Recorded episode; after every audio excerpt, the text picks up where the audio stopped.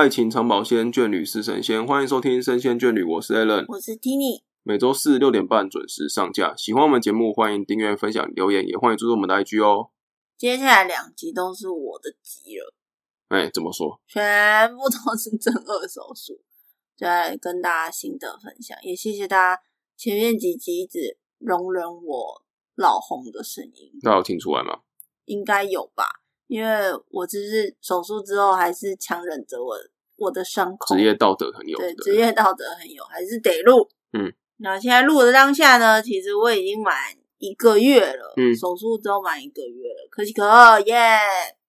那我今天呢，上一集会先针对手术前到手术日当天所发生的事情，跟大家顺过一次。那第下一集呢，就是针对我术后一个月发生的所有事情，然后以及如果你想要做正颌手术的话，我是一个过来人，会如何建议？这个是最新的版本啊，因为目前还在这个疗程中。对，所以大家如果想要做手术的话，可以参考我们这个最新的版本。对你也可以贴给你想要做正颌手术的朋友，帮我们分享出去。好，那我先讲一下。我其实，在二零二零年的时候就有去长庚台北长庚咨询过，那时候还甚至还花了五千块钱去照 X 光。但是当下回去之后，我就觉得，一来是因为我觉得很贵，手术费用很贵；二来是我觉得医生我没有很喜欢，就是医生讲话不对不到，我们不在同一个宇宙的感觉。嗯。对，就是讲话比较频率不对了哈。对，比较学术性质的，然后我就不喜欢那种文绉绉，然后讲很多术语的。嗯，那他的感觉我不喜欢，所以我就没有再继续。然后加上我就觉得那时候看镜子就觉得嗯还好啊，我好像也没有多歪。然后就这样慌不啷的又过了两年，就觉得哦，最近发现怎么脸越来越歪。自拍的时候发现真的没有办法，好像藏不住的那种感觉，然后就会很在意，所以我就去咨询。去年，然后加上我的年纪已经不算那种青春的妹子了，我就觉得如果再这样拖下去，如果之后后悔想要做手术的时候，我老了，我那个恢复期会很长，而且你会少了很多就是不正的时候的时间了。对，越早做好，就是越早去享受那个正的时候的时间。对，所以呢，我就在去年二零二二年一月的时候，就去咨询了 A 诊所。我在咨询之前，我真的已经翻了非常多的资料、影片啊、文章啊，什么都翻过了。就是只要是现在你打正颌手术的。我应该全部都看，东西真的很多，可以参考的东西真的很多。那我也是全部都看过一遍，然后也有去找这些医生的评价，我就选选了两间。嗯，那我就先去 A 诊所，我都是去诊所医美诊所，我没有选医院。嗯，因为一我是上班族，医院大医院看诊时间很长，通常都要花个一整天的时间。嗯，就包含你的通勤啊，然后你现场等待挂号啊什么的，要很花时间，所以我就没有想要选大医院，就一主要是因为这个原因啊，我的假想要留给就是术后休息使用，然后再来就是大医院的比较以功能性导向，就是他们比较不会去帮你修，就如果你有特殊需求，或是帮你兼顾美感，哦，就是会。有点像是动手术，再顺便帮你做一点医美的处理，就这。这个是只有比较多是诊所会做，但我有看有些人如果是在大医院做，他们会顺便割双眼皮什么，但我是没有这个需求啦。不过我只有看到那是包在里面的哦。呃，另外加价，应另外反正反正你都已经麻醉，就顺便做一做这样。对啊，有可能这个大家可以去问医生，我是不知道，因为我我就觉得还好。嗯，然后我去给 A 开刀诊所。咨询的时候，我就觉得这个医生也不是我的，不是跟我同一个宇宙。嗯，我就觉得他讲话也是带有很多学术性质，然后加上他的照片跟他本人差好多，就他照片真的大概是二十年前的照片吧。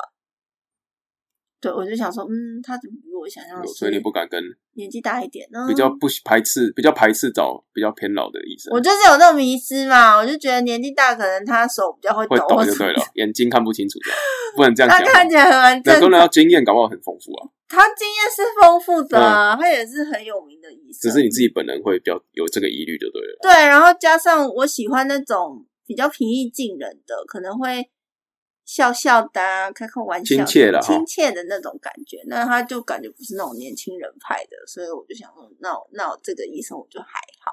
不过我先跟他讲哦，只要你去咨询，费用都一开始都很贵，嗯像是他们这种都没有健保，所以他就一开始跟你讲说，哦咨询就没有健保，对不对？没有啊，就是直接付五百块。嗯，或者遇到都是这样。然后他就跟你说，嗯啊，如果你确定要动手术的话，你之后就不用再付问诊费了，就是你就可以免费来这样。嗯，那因为我那时候咨询完 A 医生的时候，他就有说，我们手术都要搭配矫正，也就是你要戴牙套。嗯，那他们都是推崇先戴牙套，然后再手术，再继续戴牙套。哦，就是把这个整个时间可以缩短以外呢，也确保你在手术进行之后，你的牙齿是可以在比较正确的位置上。嗯，所以他们都会建议说，你要先找一个配合的矫正科医生。那我那时候就有问他说，那你们有没有配合的矫正科医生？因为他不是每一个医生都配合，不是每一个牙医诊所的医生都有在做整颌手术相关的矫正，所以这个一定要问清楚。因为大家一般比较常知道的是，你有做矫正的话，你就是去家里附近找一个你喜欢的做嘛。因为大家说你随时如果牙套有问题的话，找家里附近不是比较好吗？嗯，像你要去拿软蜡，或者是你的线头跑出来一直戳到你的肉，去找家里附近的医生会比较好。及时处理了哈。没错，可是因为正颚是手术，他必须要跟矫正医生密切的配合，甚至他们还要约在你手术之前还要多次的讨论。嗯，因此他们必须具备正颌手术相关的知识。那我那时候就问他你有没有推荐的医生啊？他那时候就给我两个，我就先约了 A 诊所。那 A 诊所也不是我现在约，然后我明天就可以看，没有，我我是一月初先去看开刀手术的医生 A 诊所，我二月初才约到这个矫正医生，所以我隔了快一个月，所以我就想我要把握机会，因为真的很满，他们手术真的很多诶、没有在客气的，真的很多人动手术。所以就是最近正颌手术的人是真的，近你几年真的有增加的趋势，对不对？有，我去咨询的时候，前面的人都是正颌手术的，要么就是已经结束了，要么就是准备了。哦，还有一一些是跟我一样来咨询的，所以如果你真的想做的人，真的要赶快去咨询。好，然后你去做正呃矫正科的咨询的时候，他就会问你说：“你确定你要做吗？如果你要做的话，我们就要拍照。”嗯，因为我们必须要先帮你拍照，才能知道你的牙齿状况，才能去评估你的费用。嗯，所以我那时候他们要照那个照片都是很专业，你要去那种放射科照的，嗯三百六十度你的头三 D 全三 D 的那种显影造影的照片，对模拟图啦。那我光拍照就花了三千多块，快四千块。然后你等照片拍完之后，又要再等可能一两个礼拜才能回到矫正科医生那边，然后他看过你的头颅的照片之后，帮你评估你要戴多久的牙套，费用是多少钱，然后整个疗程是怎么样，他要帮你安排矫正计划。嗯，所以你可能第二次回去的时候，就是要听你的矫正计划，然后确定你到底要不要上牙套，你要不要做手术，哦，所以在这个之前都还可以不用，你还可以不只是就是你用。花这些钱还是花出去了。对啊，因为你看，像我那时候二零二零年去找长庚的时候，我也是花了五千块，但我也没有做。嗯，那我这一次就觉得说，我既然都花了，真的很多钱，没那么有钱呐、嗯，三千多块可以吃多少次的饭啊？然后我就想说，我既然都花了，就是做吧。然后我就说好，但是我还有另外一个手术医生，我还没有咨询，我是安排在也是二月多，就是先看完报告、矫正的报告之后，才去找第二个手术医生。那第二个手术医生我就很喜欢，我就觉得嗯，他比较对我的频率，然后讲话也比较有趣，然后我觉得我讲什么他都听得懂那种感觉。嗯，很快 get 到我的重点。比较平易近人。对，然后立刻从他的电脑里面翻找出跟我很类似的案例，我就说：“哎，你其实这样这样这样这样这样啊，或者是我没有这个什么什么案例。”就是你比较了解他到底在干什么，然后整个进程这样子是吧？对，而且他感觉就是一种频率很对，同一个宇宙的感觉。嗯，所以我就说：“那那医生，我想要找你做，然后但是我的矫正医生我已经找好是谁谁谁这样子。”然后说：“OK 啊，就是我们很熟啊，就是我们有常配合，所以这个医生可以。”然后我就觉得、天哪，天赐良缘呐！所以哦，所以你在找这个医生之前，你不知道他们是配合，是一定会配合的。我有先问，嗯，就是说那个矫正医生，我有还有另外一个医生是手术医生，我还没有咨询。那这个医生你可以配合吗？我都有两边我都先问，那他们都说是 OK 的，嗯那我就觉得嗯太好啦，那就是、因为其实同一个矫正医生他可以。他其实有不同配合的手术医生啦，嗯，只是不是每一个牙医诊所有在做矫正牙齿的人都会配合到整个手术，哦，对，是不一定的，所以你一定要，我觉得要先问清楚就对了。要问清楚，一定因为这个东西一定是一定要并行的，所以你一定要两个都要配合起来才行，因为他们特立独行。两个人在你动手术之前一定会开会，针对你的问题，针对你牙齿的状况去开两三次会，甚至以上都会去做讨论。所以他们的合作关系如果越紧密是越好的，大家一定要慎选，慎选哦。好，那我确定 B 开刀诊所为我最终的诊所之后呢，大概是二月底的时候。嗯，那我那时候就已经有约说六月初要上我的牙套，嗯你就知道他们的约有多满。都要排队的啦。我二月就已经确定我要给这矫正医生了，他等到六月初才能帮我上牙套。所以大家有时候想做的时候，不能说啊，我想想，因为有些人觉得说啊，我想，可能我一讲我就要去做了，就是马上就要开始做这件事情。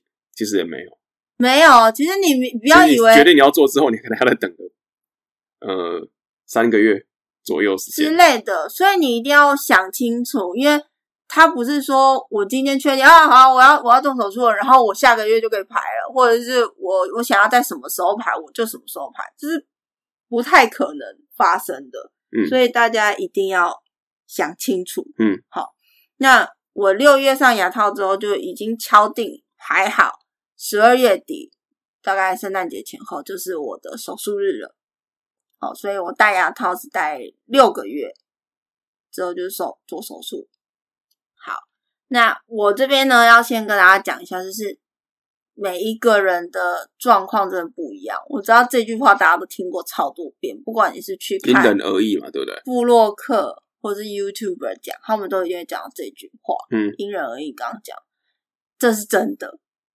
对啊，每个人长得都不一样啊因。为我那时候就觉得，哎，你们那你们到底是怎样不想负责任？为什么要讲这句话？但是我觉得真的可以这影响到到，钱嘛，影响到整个疗程时间嘛，对，手术时间嘛，没错，术后效果。对，因为有像我的话是上颚跟下颚都要开，都要瞧，嗯，都要切骨头的。那有一些人状况很好，只要开下颚就好了。所以每个人状况不一样，所以我又不是医生，我也没办法帮你看啊。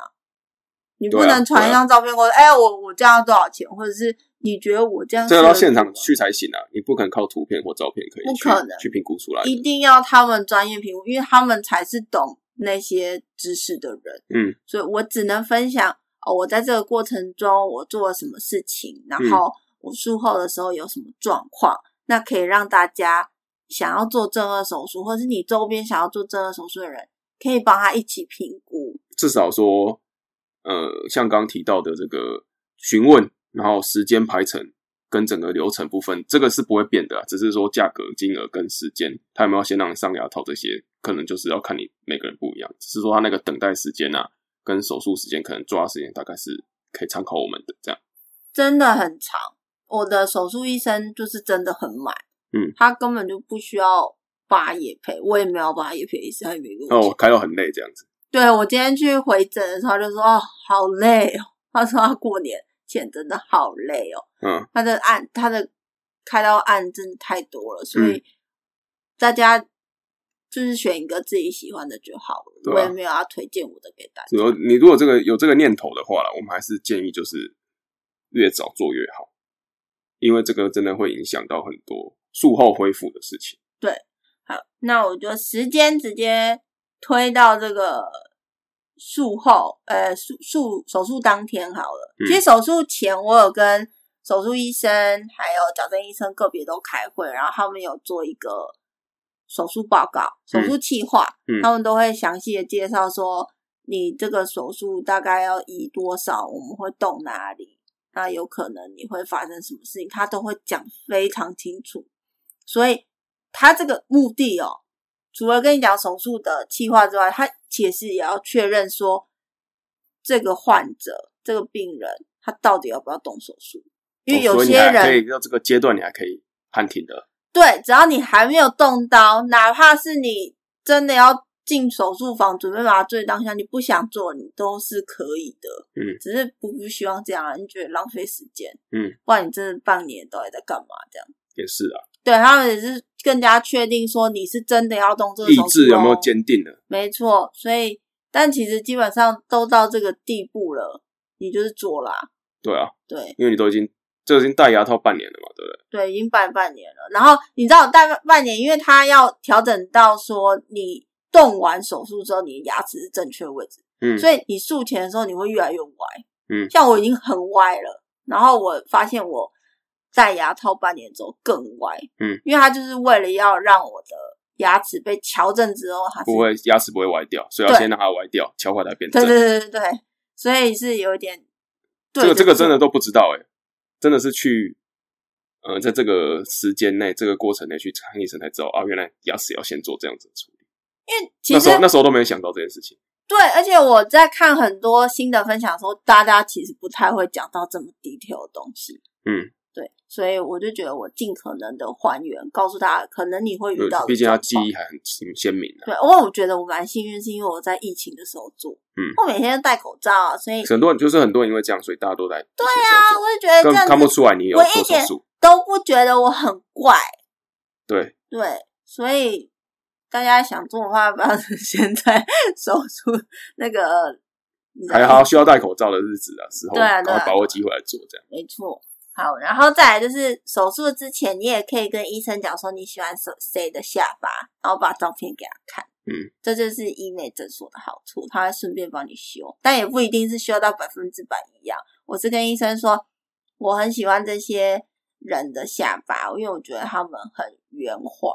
嗯然后因为我之前比较方正，嗯然后医生说好，我懂，我看得出来，就是他他知道我的照片那个角度弧度不要那么硬啊。对对对对对，他就是帮我做一个比较圆弧的造型，然后，但因为我现在脸还很肿，其实我还看不出来我的下巴到底有没有符合我当初的期望。嗯，就等消肿之后，可能要我也不知道三个月，也不会怎么样，因为我现在肿的还看不出来。包子一样。嗯，对好，那手术当天呢，其实我是自己一个人去的。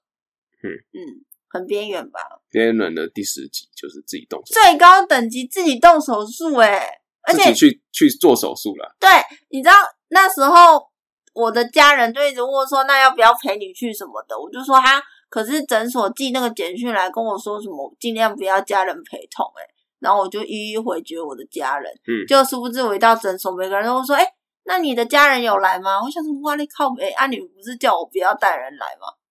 人家以为你真的边缘人，但是没没事啊，因为晚上大家都来看我，所以我觉得还是蛮值得的。OK，好，那当天我其实是九点半到诊所，当天早上自己搭捷运去，然后我还会我要带两罐自己觉得比较可以接受的流质的饮料，像是牛奶啊、豆浆，无渣子的哦，不要那种现打果汁会有一堆渣的，因为这就是让你术后之后可以直接喝的东西。那没有渣的原因是因为如果你有渣，会卡在牙齿里面，容易发炎，因为你的伤口都在你的嘴巴里面，所以你要自己带两罐饮料去。嗯，好，然后他们会帮你冰起来。那他们也有建议你说，最好穿那种宽松，然后是前扣的，像衬衫这种衣服，不要那种要套头的套头的，因为你你的脸很肿嘛。那如果你用套头，可能会扯到你的伤口或什么，比较不好。嗯所以他是建议你就是穿那种衬衫，嗯哦，前扣的，然后宽松好穿脱的，哦，不要穿着什么紧身裤，你已经术后了，然后你要出院的时候，你根本没力气，然后还要那边盯你的裤子，拜托、哦，穿脱。要轻松一点，方便点嘛。对啊，甚至穿拖鞋，我都觉得 OK。嗯，好，然后他基本上会先让我做简单的洗漱，然后再去做快筛，等到结果出来是阴性，嗯，就确保你今天可以顺利进行手术。嗯，因为有一些人比较没有好好照顾自己，就不小心感染到，然后因为那个刀一眼就真的就不是不真的要延是不是延到明天，或是延到你那个隔离晚对康复就好了不是这样子的，对，所以真的是要排到很后面去。不要开玩笑，没错疫情真的很麻烦。对，好，然后做完快餐之后呢，他其实都会跟你讲说，你早上出门之后，出门前就不要再擦任何乳液，什么有的没，什么都不要擦。但是他现场还是会叫你再用洗面乳洗一次啊，确保安全，因为你要你的你是动脸的手术嘛，他们不需要你脸上有擦任何东西，会可能会感染或什么的。嗯嗯嗯，这个大家可以注意一下。那再来，接着我是十点多之后呢，就带去跟医生做手术最后的确认，就是医生还是会再跟我讲一次他的手术计划，就是八十几页的简报，他还是会稍微讲一下，然后确保我是真的要动手术了，然后有没有任何的问题。那如果没有任何问题的话，他就要带我去做手术准备。嗯，接着我就带到另外一个楼层，然后我会跟手术的麻醉团队一一核对身体的状况，然后会问我一些个人的基本资料，确保我的神志是正常的。那他们也有提到说，你前一天晚上十二点之前，呃，十二点之后啦，就一滴水都不能再喝了。嗯，不能再喝，不能再吃，什么都不行哦。一直到隔天早上你到诊所之前，你什么东西，你的嘴巴不能吞下任何除了口水以外的东西。嗯，因为有可能会影响你的麻醉。哦，对对对，有可能你的食物可能我我忘记他们是讲什么，好像是会卡到还是什么鬼的，嗯，所以会有危险，或者是食道部分会怎么样？对了，之类的。嗯，我他们有专业的说明啊，他们有给那个手术前说明书，我记得有提到这件事情。嗯，好，然后确认你确认你都没有问题之后呢，这些资料都正常，你神智正常，就会带你去换衣服，换那个手术服，然后他们也会给你那个纸内裤啦，就是你是全身赤裸。如果有去医院做过检查的，应该都知道，就是他会叫你穿手术服，然后穿纸内裤这样。然后呢，再把你的随身物品收好，就把你带去手术室。那你去手术室，你知道这个整个流程之快吗？我一进到手术室之后，他们就说：“哎，来，你就先用这个咖啡色的液体漱口。”那因为我看过别人讲过，它就是优点，就是先用优点漱口，就是苦苦的这样子。然后漱完口之后呢，他们说，如果你手术结束之后，你到恢复室醒来的话，你绝对不要乱动，因为你身上有太多侦测器，如果你乱动，可能会让你很不舒服，或者是会掉下来。哦，但是我根本没有印象我在恢复室里面醒来，我应该是一路睡到死吧。然后呢，接着我漱完口，听完他们讲这些，就被吩咐说要平躺在床上。其实手术室没有大家讲这么冷，大概二十六度、二十五度之类的。嗯，因为很多人都说他，手术室很冷。我知道手术室要低温，但也没有想象中那么冷，什么十八度之类的，大概二十六度左右。嗯，所以还算 OK。那他们让我平躺在床上之后，左手就开始帮我插针管，真的有一点痛。然后你就会感觉到一直有刺刺的，他们在帮你调角度啊，然后头发开始粘很多胶带，对，对，然后我就开始在你的头上粘很多东西，然后接着我就昏迷了。哦，你不是吸那个吸三下，你要说数到十，有人说是那个啊氧气罩有没有罩住之后，说是那从一数到十，然后大概数到十就睡着了。完全没有诶、你是用你是用点滴的方式就对了。他们就是开始帮我在左手插一堆针之后，就说啊，我就说有点痛，嗯。他就说这个就是对啊，这个静脉插静脉，啊等一下就是会打麻醉什么的，嗯。然后他们就开始聊天，聊天到一半，我就我就发现我就没有记忆嘞，然后最后一次有记忆的点是他们帮我要戴上氧气罩，然后有跟我讲话，但是我完全不知道他讲什么，然后我就睡着了。哇，完全没有任何其他真的跟人家讲的那种是一样的，但没没有说什么哎，我要开始数喽。像你有没有看过一龙？对啊，就是一二三，没有，就是完全没有一二三呢，我就睡，另外一种感感觉了哈。对我就睡着了。然嗯后真的是下一秒你醒来，你就真的是在床上。然后我那时候记得是我已经被推到病房，嗯，然后旁边一直有护理师在那边讲说他的家属来了，他的家属来了，你在外面。然后我一直听到医生在讲话，说啊他的家属来了吗？这样子，嗯，然后下一秒就是你们，我妈，然后哦，然后所以我爸，我过去的时候是你才刚睡醒而已。对，其实之前我都没有醒来，然后我就觉得很难受，因为我的我的手有那个针头，就是刺刺的那种感觉，嗯，然后我的脸很胀很嗯。肿，嗯，我很想睡觉，我眼睛睁不开，尽管我知道你们都来了，我还是想要张开眼睛，但是我就是一直很想睡，很想睡这样。然后我后来，你不是有帮我拍照吗？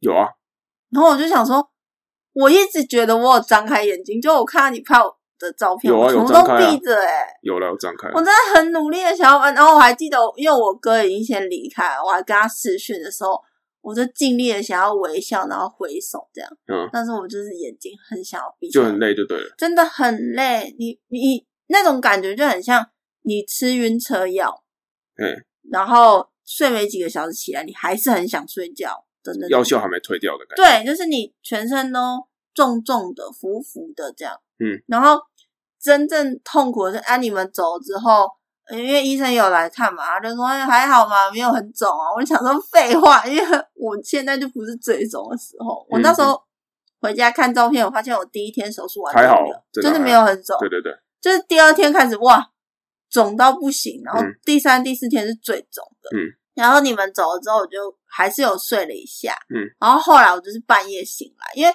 其实这个诊所它很好的是它二十四小时都有护理师照顾你，所以嗯家人不用陪同。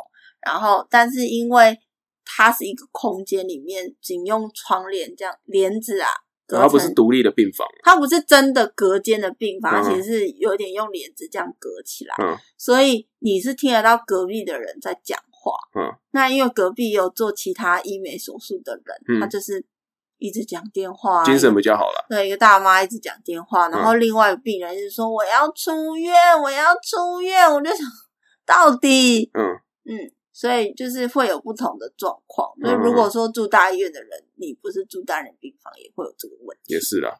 所以要考虑进去。但是我的好处是因为他们有护理师帮我照顾，那像家人的话就不用这么负担，还要来照顾我。那那个护理，因为他们有给我们那种按铃的，就是如果你有不舒服，随时可以按呼叫铃叫他们过来，喂你喝水啊或什么的。那很多人有提到像尿管的问题，你知道插尿管的感觉，就是你一直很想尿尿，然后你你又尿不出来，你没有办法用力耶，就你的膀胱用力，然后你也觉得那个尿意没有丝毫的递减，嗯，然后我就受不了，我就按那个呼叫铃，我就问那个护理师说，我想要尿尿，可不可以把尿管拔掉？他就说尿管就是直接接着，你不用尿，它就是直接导出来。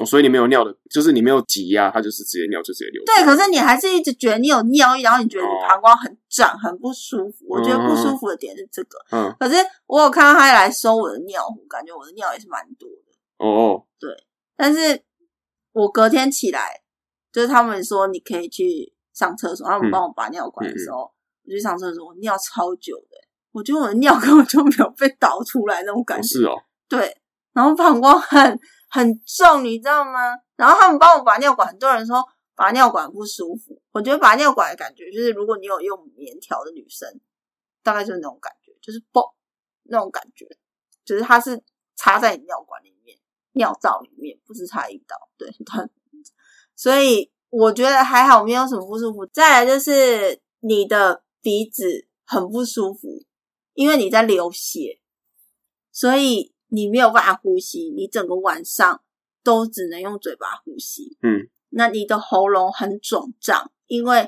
你气是插那个气管是不是？不是气管，是因为你是动手在口腔里面动手术，嗯所以难免你的舌头啊、你的喉咙都会不小心弄到，嗯。所以你是很不舒服。我就是醒来的第一件事情，我就是知道说有一些人的经验是喉咙会很不舒服，就一直练习吞口水，哦，一直吞，一直吞，一直练习，然后我就觉得有比较好，嗯，就是很努力的吞口水，然后也有请那个护理师喂我喝一点水，他们是好像要过几个小时之后才可以喝水，他们半夜是有喂我喝水，我就觉得有好一点，然后还是只能用嘴巴呼吸。那后来比较晚的时候，因为你已经睡了一整天，所以我半夜曾经就有跟他吵说，就是我我很不舒服，我睡不好这样。他们嗯后来好像有帮我加点滴，就让我比较好睡。哦，那你最不好睡的原因还有另外一个是，他在你的右手有绑那种定时用的血压量测，嗯，所以他就是可能每隔三十分钟或一个小时就会开始。你有量过血压吧？啊就是会很紧紧对不这样子对超不舒服。你就是已经快要睡着的时候，你就开始啊、哔哔哔哔，然后那个机器有个吵，然后又很痛，因为很紧嘛。嗯嗯嗯，所以很不舒服。之外，你的左手的手指头也会很肿胀，因为那个血点滴什么都还插在你的手上，然后你的手上还有在量那个什么，那个叫什么？你你记得吗？就是你那时候不是还抱我，你说我的那个心跳怎么跳这么快？就它有一个是心量，电图哦，对对对，类似这种。然后那个也是一直换我的手指头。他那时候隔天护理师来看说：“哎，你的手怎么这么肿？”他就说有可能是因为我一直一直就是压着那个机器，然后还有我的手都有插管，所以我觉得蛮崩溃。是这个，就是真的很不舒服。然后你因为你都一直维持，你们都以为躺在病床上是一件很爽的事情。像是那个病床，哎，不是可以调整那个仰角吗？其实根本就没有很舒服，因为你的腰一直在承受你身体的重量，然后你没有办法下床移动，他不让你下床，他就怕你有危险，他就说你不行，到明天早上你都不可以下床，连我想要上厕所都不准去，所以很痛，我一直翻来翻去，很不舒服。我就想说，还好我明天中午你就要来接我，就可以出院了。我没有办法想象那些要待在医院两天三天的人，我觉可得可能第一天都不能动了啊，第二天开始可以在医院走对，可是我觉得很辛苦，我就想说，我想要赶快回家，我不想待在这里，然后很麻烦，都要麻烦别人，所以我的那那个晚上痛苦就是你的脸很胀，然后他会一直帮你换冰敷袋，然后你的你的呼吸很痛苦，然后你的手很痛，那你的腰很酸，你急所有不舒服于一身。这是我的第一天。后来早上的时候，医生就有来看我，然后帮我把嘴巴里面的两个把伤口里面的血导出来的东西，熊熊忘记他的名字了，大家应该可以查得到，就是引流管。哦，他我还那个医生来拔的时候，我还跟他讲说那个会不会痛，他说不会，因为我是把你的引流管绑在你的牙套上，所以它拔开的时候，你也是感觉好像有个什么东西从你的嘴巴里面抽离的感觉，就这样没了。所以我我觉得整个我最害怕的流程都不让我害怕，因为一开始手术大家都说拔尿管很痛，然后拔引流管会痛，然后你全身都很不舒服，全身不舒服我是真的觉得，然后剩下的我都觉得还好。然后早上的时候，他们就会先喂你喝那个你自己带来的两罐饮料，然后让你练习用针管把食物射进去你的嘴巴吞咽吃饭，然后简单的教你怎么样清洁，用牙刷什么的。所以整个流程一直到出院，我都觉得还好，我甚至可以自己走路，所以我也没有大家讲的那么虚弱，我还可以自己穿衣服、换衣服，然后走去上厕所。对这是手术第二天哦。对，这是第二天。嗯，那我我觉得没有什么太大的困难，所以有些人提到说他的身体会比较虚什么的，我我真的觉得可以靠运动来改善。嗯嗯那这是，那甚至说有一些人讲说你没有办法有请人家来照顾你，那我甚至觉得你可能要找这种医美诊所，就是有这种二十四小时的。照顾的对，或者是说一些大医院，它其实是可以去请看护的，他们都有配合。第一天总是要大家就是有人在照顾着会好放心一点的，而且第一天也你也比较意志比较那个嘛模糊一点，真的很模糊，你没有办法需要有一个人来照顾你了，真的太痛苦，或者是你就拿钱请朋友来照顾你，也是一种啊，不然就是真的请医院配合的看护去照顾你。一定要有人照顾你，这几个人真的太辛苦了。因为第一天到第二天，真的你都是模糊的状态。那第三天、第四天以后，我觉得体力好的人就渐渐可以靠自己了。嗯。不过如果家人是最好，因为可以帮你处理吃的问题。嗯。虽然 Uber 啊、u b e 打这种也 OK，只是我觉得有家人吃的东西，我们下集聊，对不对？可以，只是我就是先跟大家讲说，如果是。照顾的话，真的要有人陪着你会比较好。对，这就是第一集，对上集的部分。我就补充一下，我手术隔天出院的时间大概就是十二点，十二点多。嗯，那也是请 Allen 的朋友开车载我回家。他们是建议一定要搭车，就不要坐摩托车啊，或是搭。自己一个人去搭大众运输，嗯，因为就比较危险，更怕你体力不支，嗯。以上就是我的上篇了哈，上集下篇更麻烦哦。下篇下篇是比较辛苦，先术后比较麻烦，重头戏是在术后。对，所以大家听完这样子，有没有想动手术呢？就是你一定要经过这个过程，你才有办法拥有你喜欢的样子，这是过程。应该这样说了。我手术完，觉得很佩服那些动医美手术的人。嗯，真的很要要经过一一番的这个忍耐，这样因为真的很痛苦。对他的他的你看不见的，他们在你看不到的地方做了很多的很辛苦的。对，术后复原，对对对，下一集我就跟大家讲，术后复原真的蛮辛苦。你们一定要把术后复原会遇到的问题考量进去。对对对。但是美是一定会有的啦，只是你要经历过这一段。对，下一集是更现实面的东西。没错，那我们就大家期待下集，下集见，拜拜。